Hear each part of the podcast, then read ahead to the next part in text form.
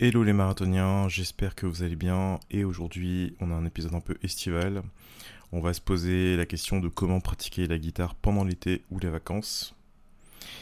Et du coup bah, je vais vous parler aussi de ce que moi-même je vais faire euh, cet été au niveau de la guitare.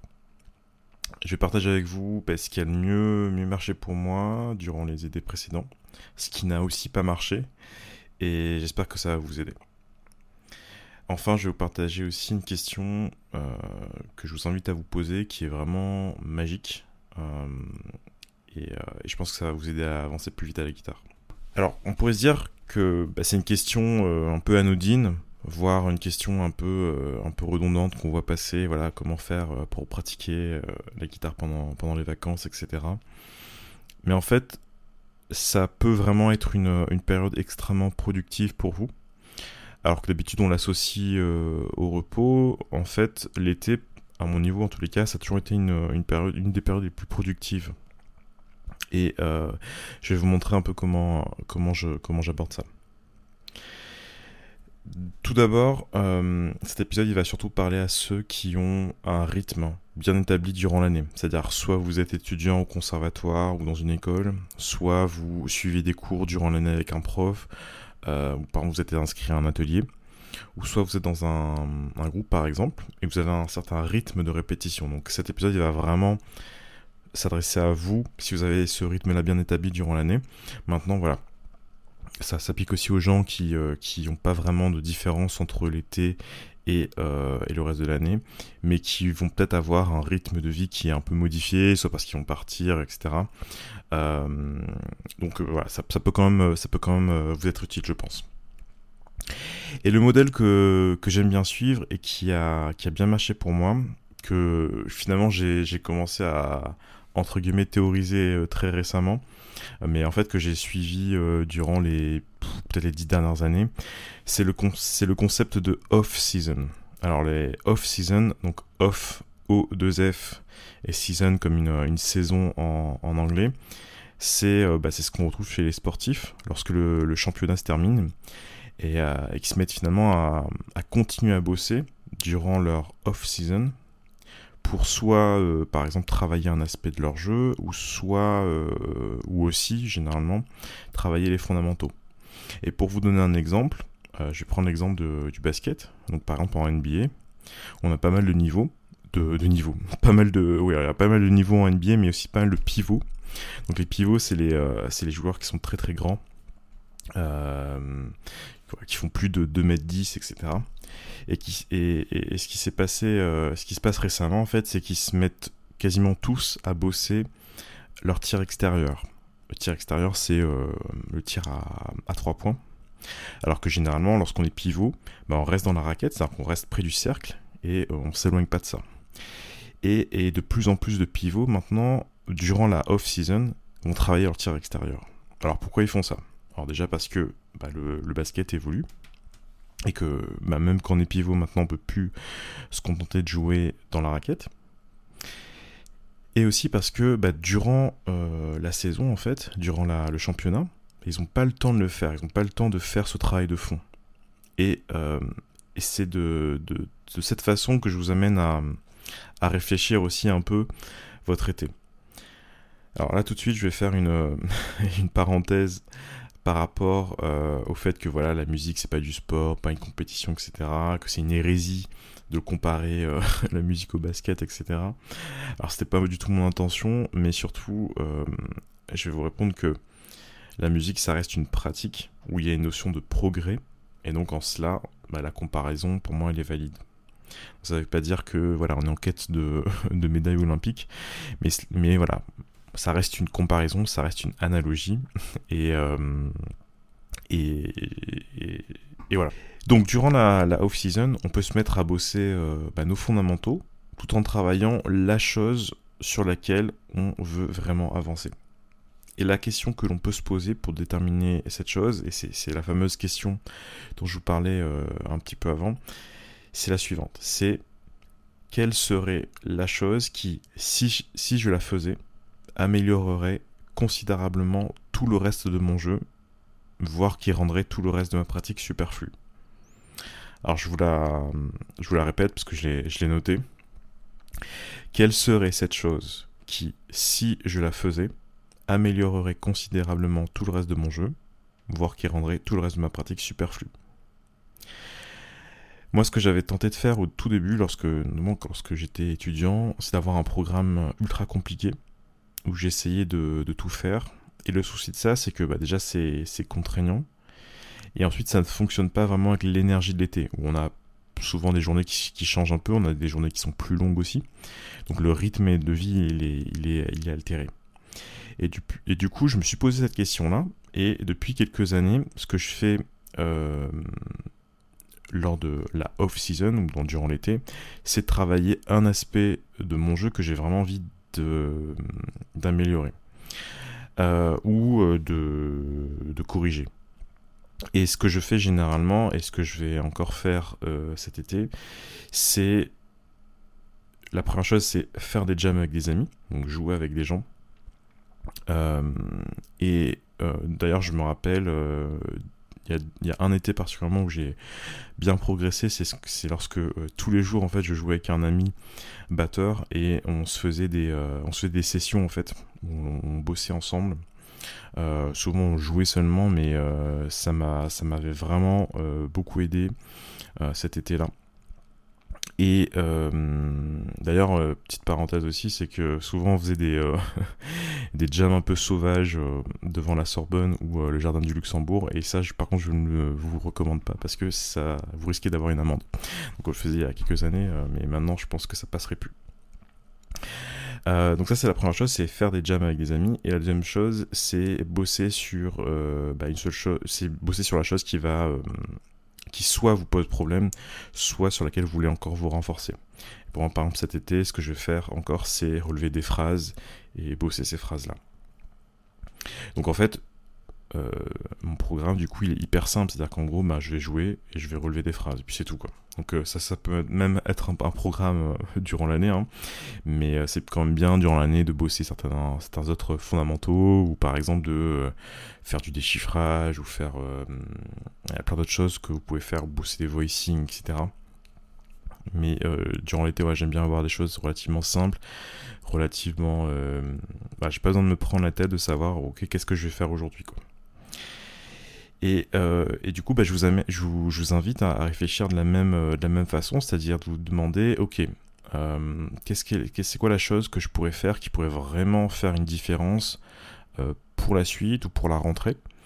Donc, je vais vous donner quelques, idées. Une de, ces choses-là, ça pourrait être tout simplement les fondamentaux. Alors, ce que j'appelle les fondamentaux, c'est tout ce qui est lié à notamment la connaissance du manche, par exemple les intervalles, par exemple, pouvez-vous faire euh, un mois ou deux vraiment à fond sur les intervalles pour que, euh, ben, par exemple, la, connaissance du manche soit, euh, ben, soit, soit plus facile pour vous, tout simplement. Ça peut être les arpèges. ça pourrait être aussi pourquoi pas les voicing. Par exemple, vous dites que voilà, cet été, ça va être l'été des drop 2 et vous faites les drop 2 dans tous les sens. Euh, plusieurs tonalités, vous prenez un standard, par exemple prenez euh, All the Things You Are, et puis vous essayez de le faire tout en drop 2, avec différents euh, renversements.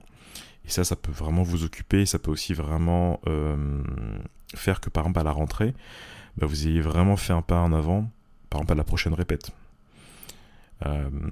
Un autre élément que, que, moi j'avais que j'avais bossé aussi qui, qui fonctionne bien, c'est par exemple d'avoir une liste de standards et vous essayez d'en apprendre un maximum.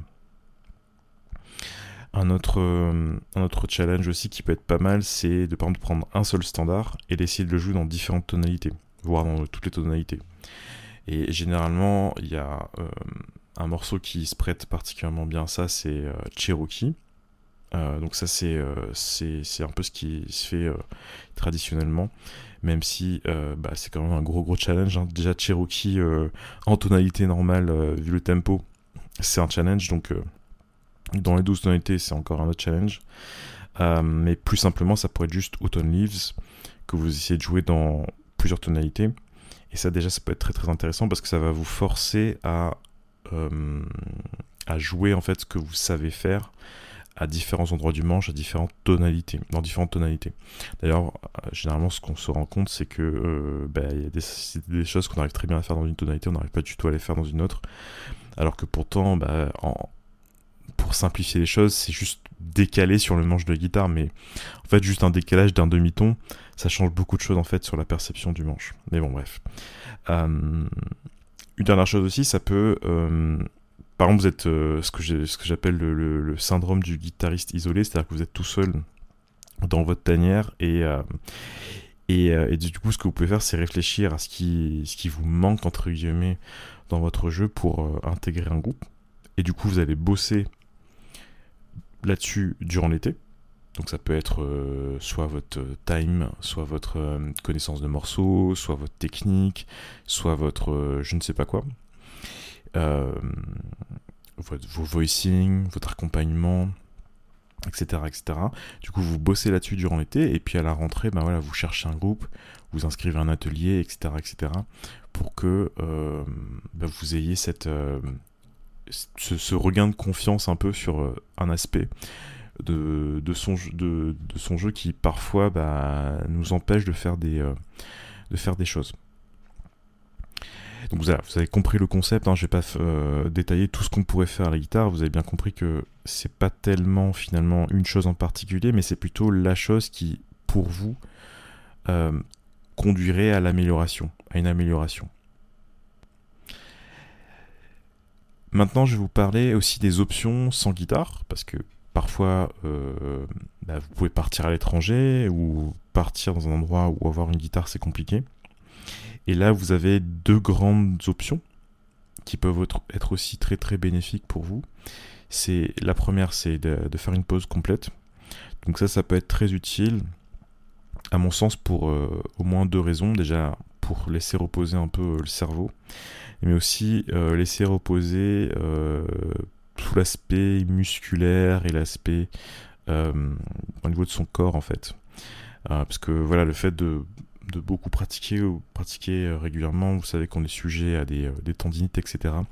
Donc parfois, faire une pause, ça peut être très bien à la fois pour la tête et pour le corps. donc si vous partez à l'étranger, ben, partir sans guitare et ne pas penser à ça pendant deux semaines, ça peut être très très bénéfique. Euh, donc euh, il faut pas du tout avoir de la culpabilité par rapport à ça.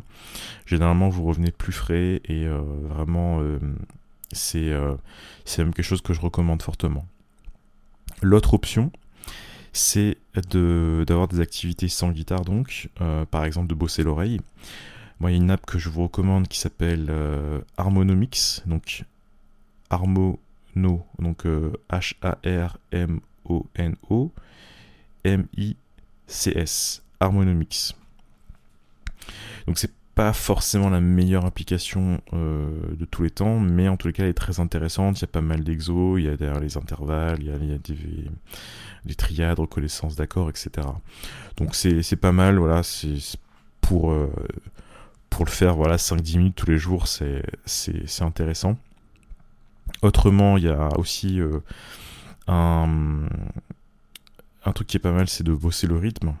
Euh, donc euh, pour le rythme, vous avez plein plein plein de choses que vous pouvez faire. Moi, ce que je vous recommande, c'est de, travailler les exos de euh, Goyon. donc il a sorti un bouquin qui s'appelle Rythme. le rythme dans son essence et ses applications. Et justement, c'est des exercices de rythme qui se font juste en tapant du pied et les mains. Donc le souci de ça quand même, c'est qu'il faut déjà bien comprendre les exercices tout seul parce que il me semble qu'il n'y a pas forcément d'exemple avec un CD ou autre euh, ou des audios. Dans mes souvenirs, il n'y en a pas. Donc euh, il faut quand même comprendre, pouvoir lire le rythme, etc. pour, pour pouvoir les, les bosser.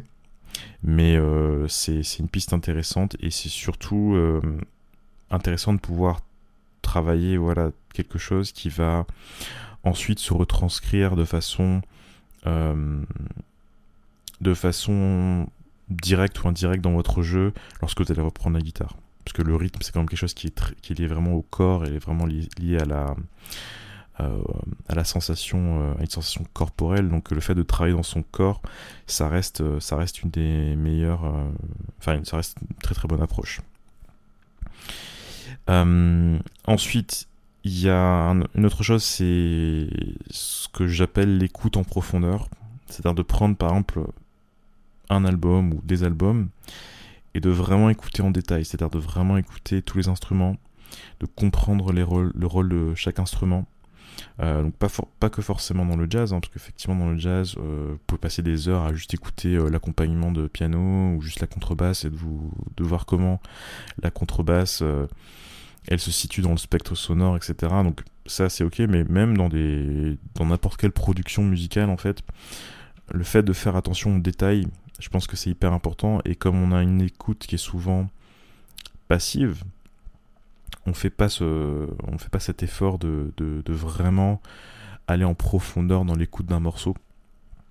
Donc ça, je vous recommande aussi euh, euh, durant, euh, durant l'été. C'est pour moi le moment, un des meilleurs moments pour le faire. Et enfin, bah, la théorie. La théorie, moi je me rappelle, j'avais, j'ai, eu un été où euh, j'ai, euh, j'ai tout simplement pris un bouquin de théorie et, euh, je l'ai lu entièrement en fait. J'ai lu entièrement et j'ai essayé de. Enfin, j'avais un carnet avec des portées et je faisais mes, mes exos comme ça. Je travaillais mes. Enfin, je sais plus trop ce que je travaillais, mais je, crois que je me souviens, je travaillais des choses très simples. Hein. On peut trouver les triades dans toutes les tonalités ou les renversements, des choses comme ça. Et ça m'avait pas mal aidé en fait. Euh, et, ce qui peut être bien aussi, c'est d'imaginer euh, bah, comment, ça peut se passer, comment ça peut se faire sur le manche de la guitare. Si vous êtes quelqu'un d'assez visuel, euh, je pense que c'est vraiment intéressant. Et moi, ce que je me faisais, c'est des, petites sessions de 15 minutes au fil de, au fil de la journée. Et à la fin de l'été, bah, j'avais beaucoup progressé sur, sur ce sujet-là, qui, est qui est assez important et qui est pas non plus voilà, qui peut se faire vraiment sans, euh, sans aucun instrument. Euh, donc c'est parfait pour ça. Et eh bien voilà, c'est la fin de ce, podcast. Euh, j'espère vous avoir donné quelques pistes pour passer un bel été. Bah, D'ailleurs, bah, moi je vous souhaite un bel été. ou si vous écoutez ça à un autre moment que de l'été, bah, je vous souhaite de belles vacances. N'oubliez pas, vous pouvez rejoindre le marathon qui, euh, qui continue euh, tout le long de l'année, hein, vacances, pas vacances, été, pas été, à vous, euh, vous apporter du contenu. donc le lien va se trouver dans la description.